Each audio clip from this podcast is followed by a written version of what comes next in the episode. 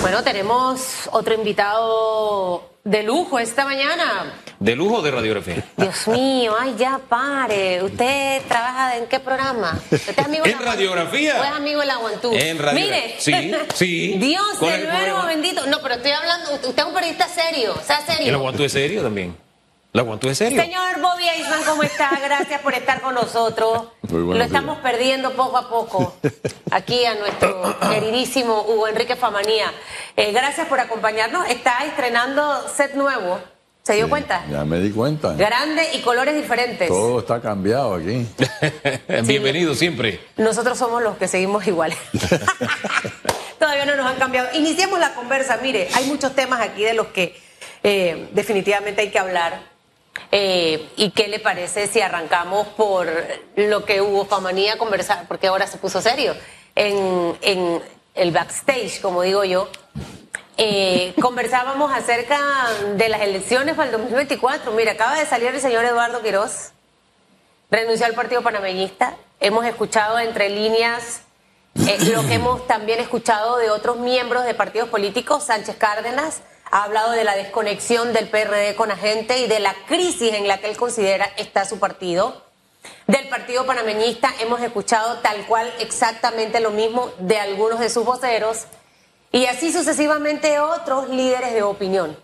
Esto lo lleva a él a renunciar a su partido político y no descarta la posibilidad de irse por la candidatura independiente para ser presidente. El tema es que tanto candidato, tanta gente y al final ese pastel dividido yo no sé a quién beneficia o no y definitivamente que las elecciones en el 2024 van a ser muy atractivas, noticiosamente hablando. Va a tener mucho que hacer. Mucho ustedes. que hacer y mucho de qué hablar. Mire, yo, yo tengo la tendencia a simplificar las cosas. A veces se me pasa la mano.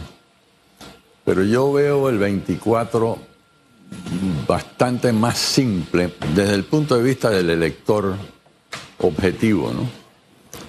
Yo creo que va a haber un gran grupo de los cleptócratas, ¿De los qué? los cleptócratas. Ajá. ¿Y esos quiénes serían? Esos son los que se dedican o se han dedicado o han estado metidos en la corrupción. Y los demócratas, que son figuras más nuevas, que están buscando una democracia más perfecta.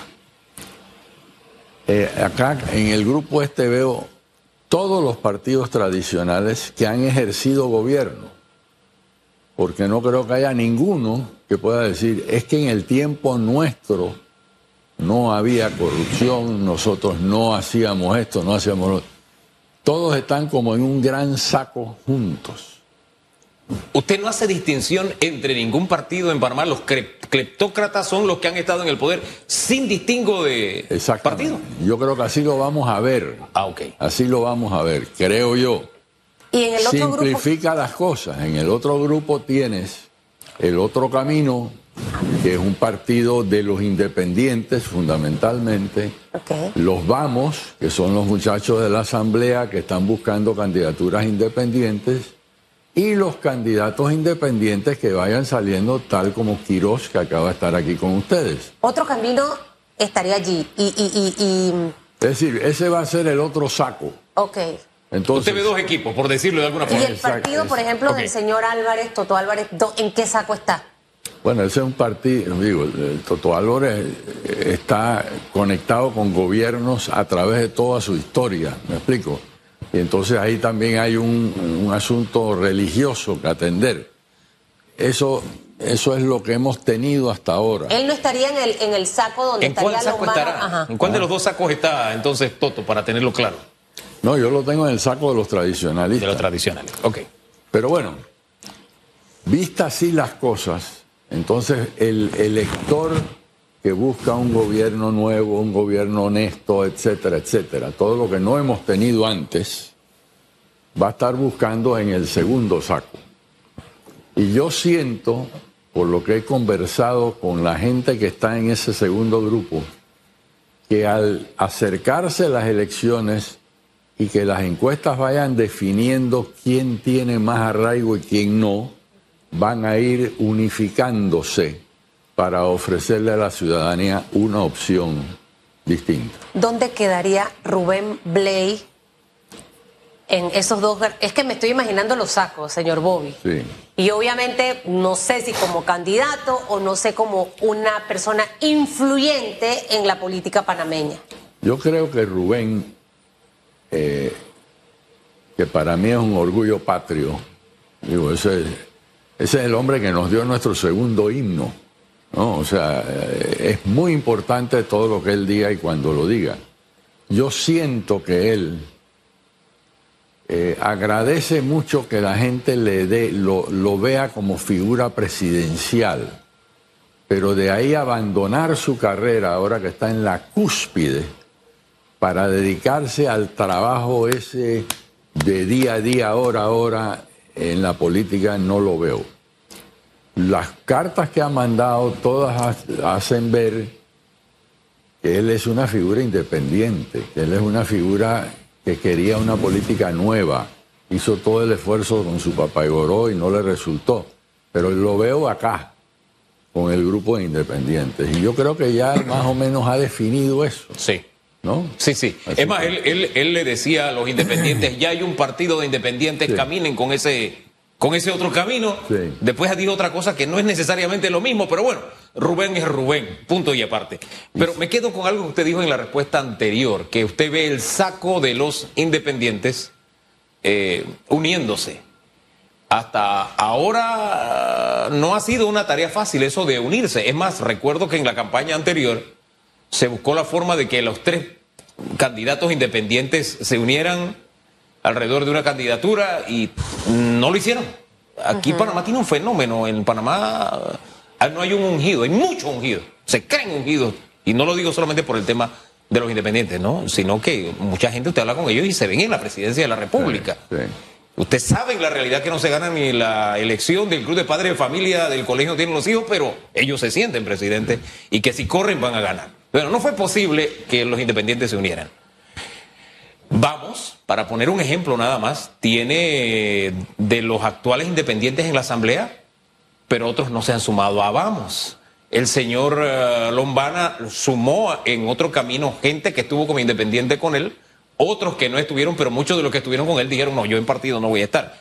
¿Cuál va a ser el denominador común que lograría que se unieran los del saco de los independientes para utilizar su, su analogía? Yo creo que hay más conciencia en esta vuelta, mucha más conciencia, de que el que llega a dividir no va para ningún lado.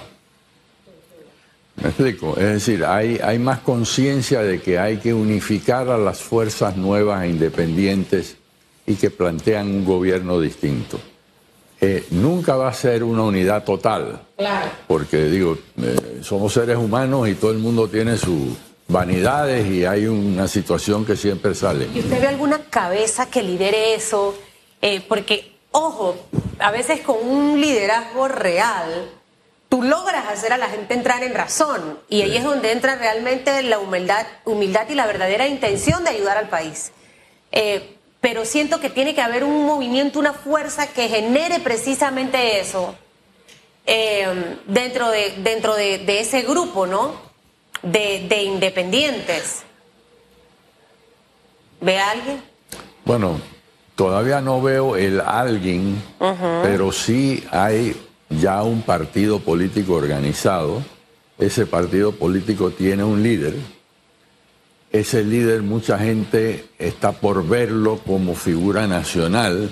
El proceso que él lleva, que es un proceso de cinco años ya, en cinco años está caminando y, trabajando, eh, eso no es en balde. O sea, es- eso, eso marca en algún momento tiene que sumarle a esa figura muchas otras cosas. Tiene que convencer a la población que tiene capacidad de gobierno.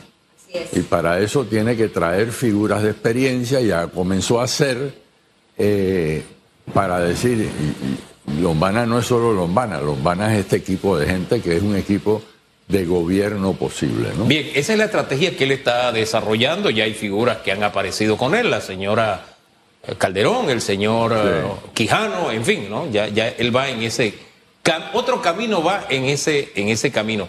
Pero vuelvo a la respuesta anterior porque usted dijo que ya hay más madurez y conciencia de que hay que apoyar a, a, una figura en vez de aquellos que dividen, a los que vienen a dividir. Pero uno como periodista que le ha tocado conversar con cada uno por separado, el denominador común que uno se encuentra es que eh, cada uno dice que el otro es el que está dividiendo. Sí. ¿Me explico? Usted va donde el candidato a independiente y le dice, oye, ¿por qué no hay unidad? Bueno, porque yo soy esto y esto y esto. El otro está dividiendo. Yo me he acercado, pero no se quiere sumar. Entonces usted va del otro y el otro le dice exactamente lo mismo. Me llamó fulano, me llamó mengano, pero quieren es que yo apoye a este y él está dividiendo. O sea, todos ven al otro como el que divide y todos se ven ungidos para la presidencia. Pero es temprano, Hugo. Es temprano. Todavía todo lo que dice cada uno es. Claro. Porque no hay una comprobación de liderazgo y capacidad de generar votos. Ahora, a medida que va pasando el tiempo, hay algunos que se van a ir quedando y otros que van a ir descollando, y ahí se va a ver eh, quiénes son los importantes lograr la unificación. ¿Y cuándo es ese tiempo? Si en este momento es muy temprano, eh, ¿cuándo sería ese momento oportuno?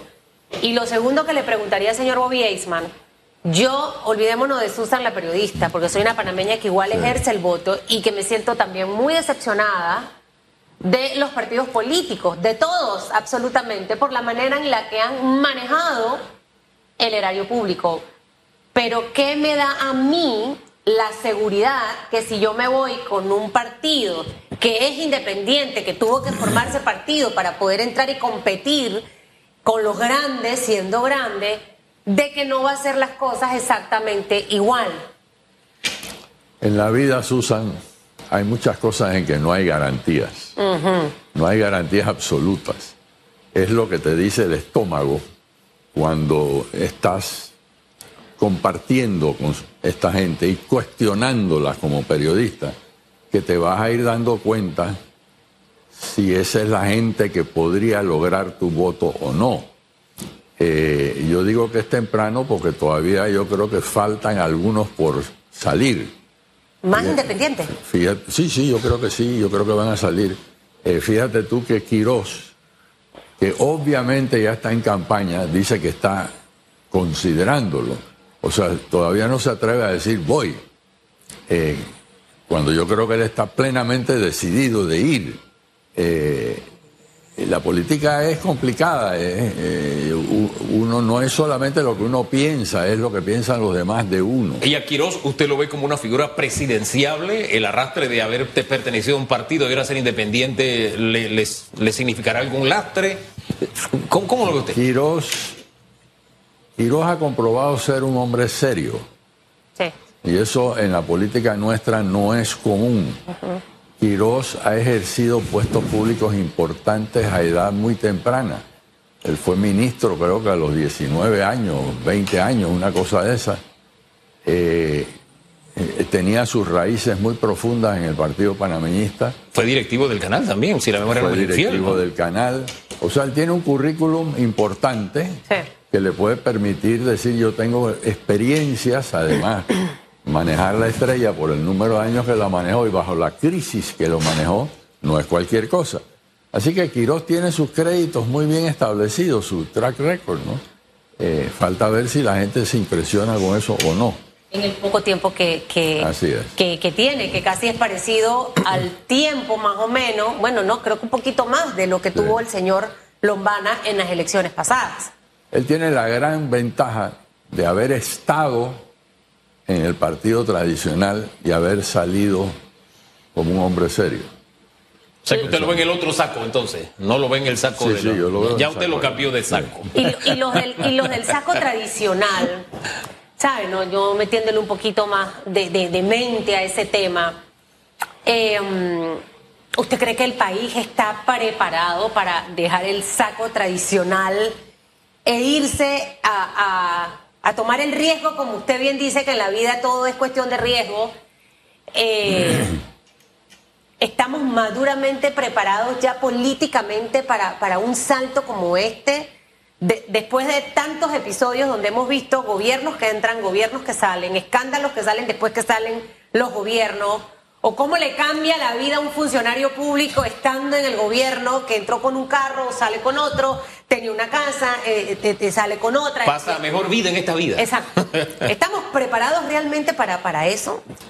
Sí, estamos preparados, claro que estamos preparados, porque estamos hastiados, estamos indignados.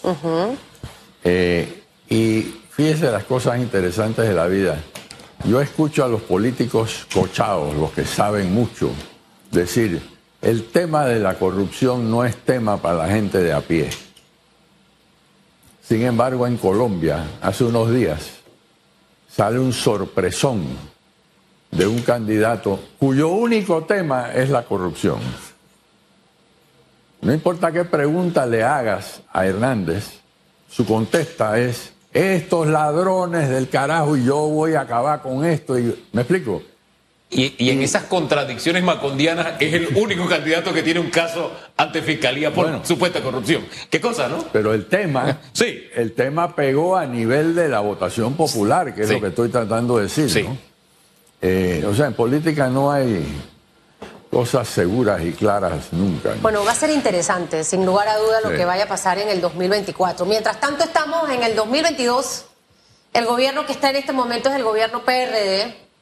Estamos todos como con esa expectativa, eh, señor Bobieisman, de lo que va a ocurrir en este segundo semestre que arranca eh, ya en semanas, eh, entra junio, donde la situación económica del todo no está bien, personas sin trabajo, empresas que han tenido que cerrar, la escucha de muchos escándalos en temas de corrupción y algunos que a veces cuando la gente me habla yo digo lo que pasa es que eso tiene que trascender de los medios y tiene que llegar a los tribunales porque de qué me sirve escuchar hoy a Hugo, a Susan, al señor Bobby en un medio se convirtió viral, ah, es que este robó, es que te hizo esto, ¿dónde están las pruebas? ¿Dónde están las denuncias? ¿Por qué no hay un proceso?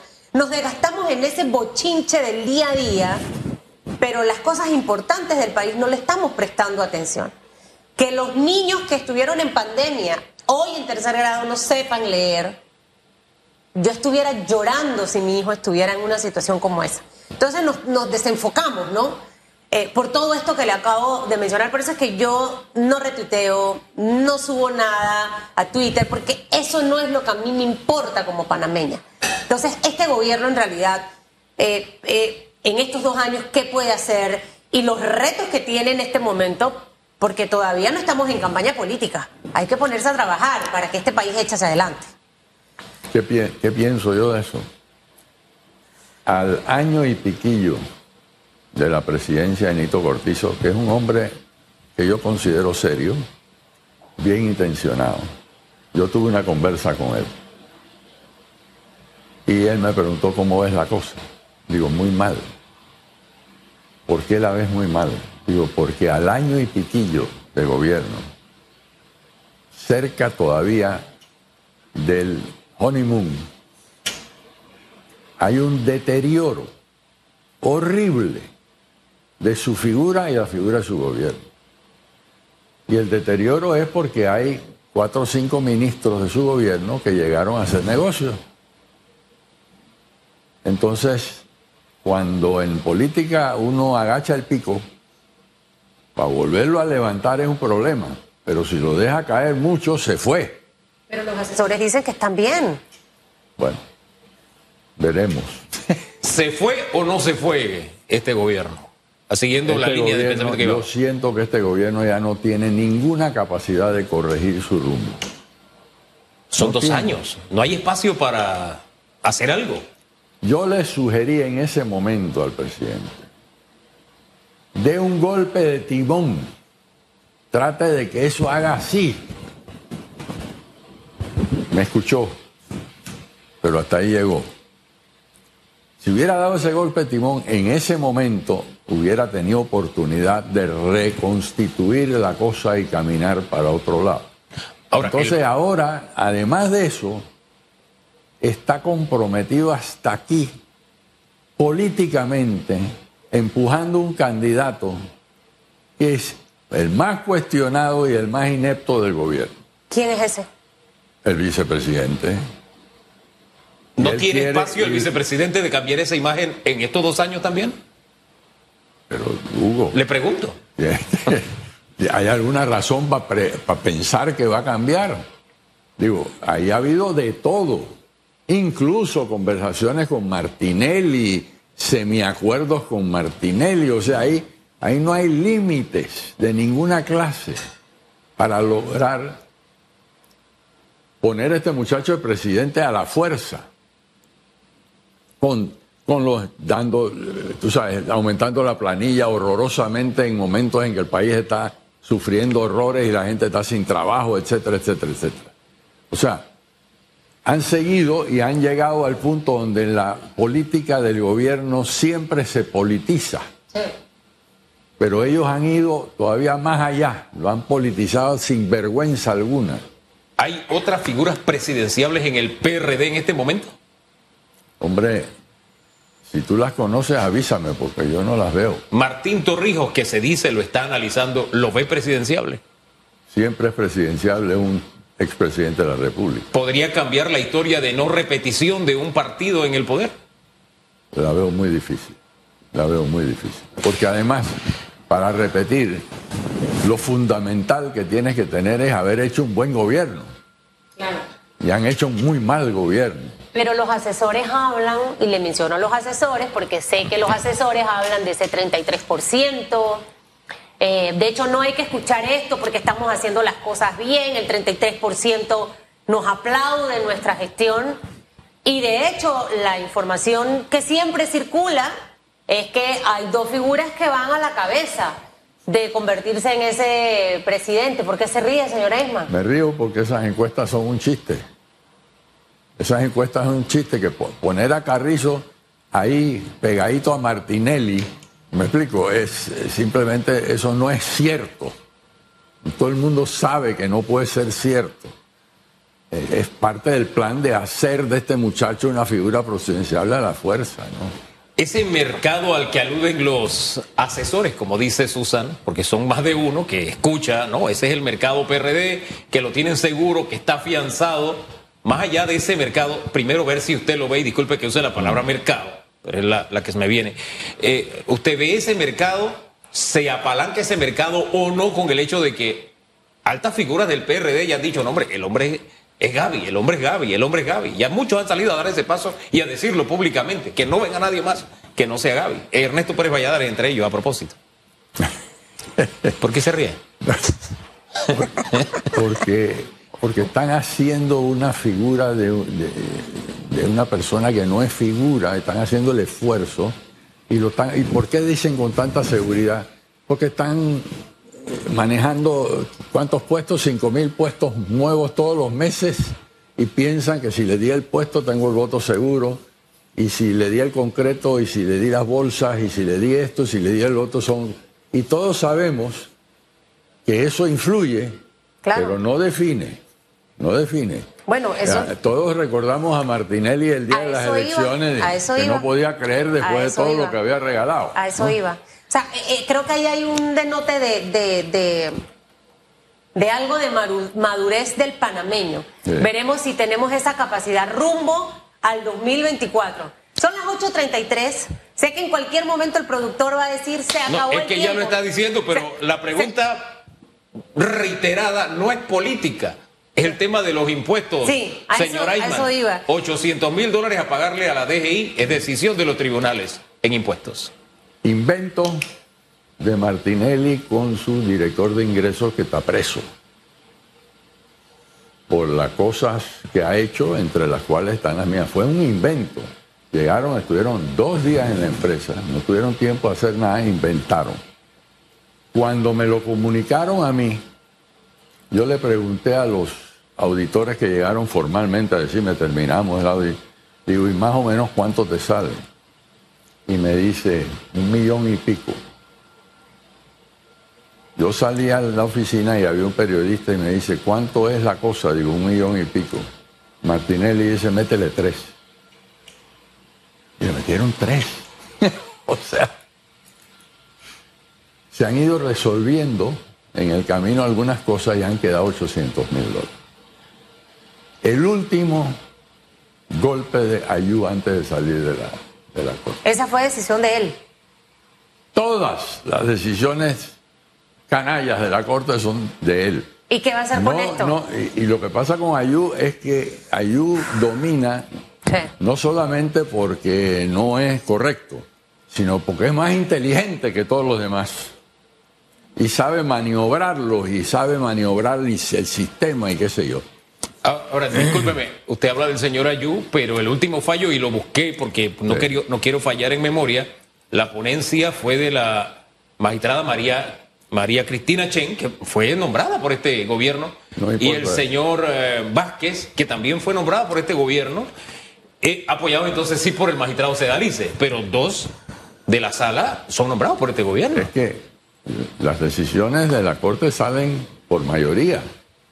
Ayú es un voto, pero es que Ayú vale por mucho porque los enreda y los, los en- eh, tú sabes, tiene una inteligencia superior a todos los demás. ¿De verdad? Sí, sí, sí, sí, sí. Es- Tan inteligente y entonces malutiliza su inteligencia. eso es así. Esto, esta historia se Wow. queda así porque los fallos de la Corte No, son... Nosotros, nosotros estamos pidiendo ahora una aclaración del fallo, porque el fallo sencillamente ignoró todos los argumentos nuestros, todos los argumentos que tuvimos en el Tribunal Tributario.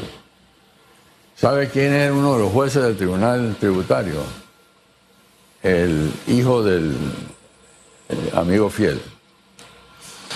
Uf, este, oiga, Se nos Oiga, fue el tiempo, pero va a tener que volver. Se, se nos fue el tiempo, pero me quedo pensando en el tema de la inteligencia superior de Ayú Prado que usted dice, porque hace unos días ahí estuvo sentado, sentado el ex magistrado Harry Díaz, y él siempre ha llamado al grupo del señor Ayú Prado como el lado oscuro de la fuerza, pero dice que ese lado oscuro de la fuerza ya no tiene tanta fuerza.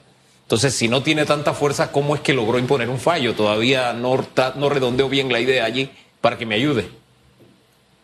Digo, esto vienen fallándolo pedacito por pedacito a través del tiempo. Yo siempre le dije a mi gente, el último golpe, de Ayú antes de irse va a ser este, ¿no? Y así, así ha sido. Ahora, eh, no hay ninguna duda que tenemos que afrontar una sentencia de 800 mil dólares y vamos a tener que ver cómo lo hacemos, eh, porque eso no, no hay empresa en este país hoy día del tamaño de la nuestra que tenga esa capacidad de hacer un pago de esa categoría.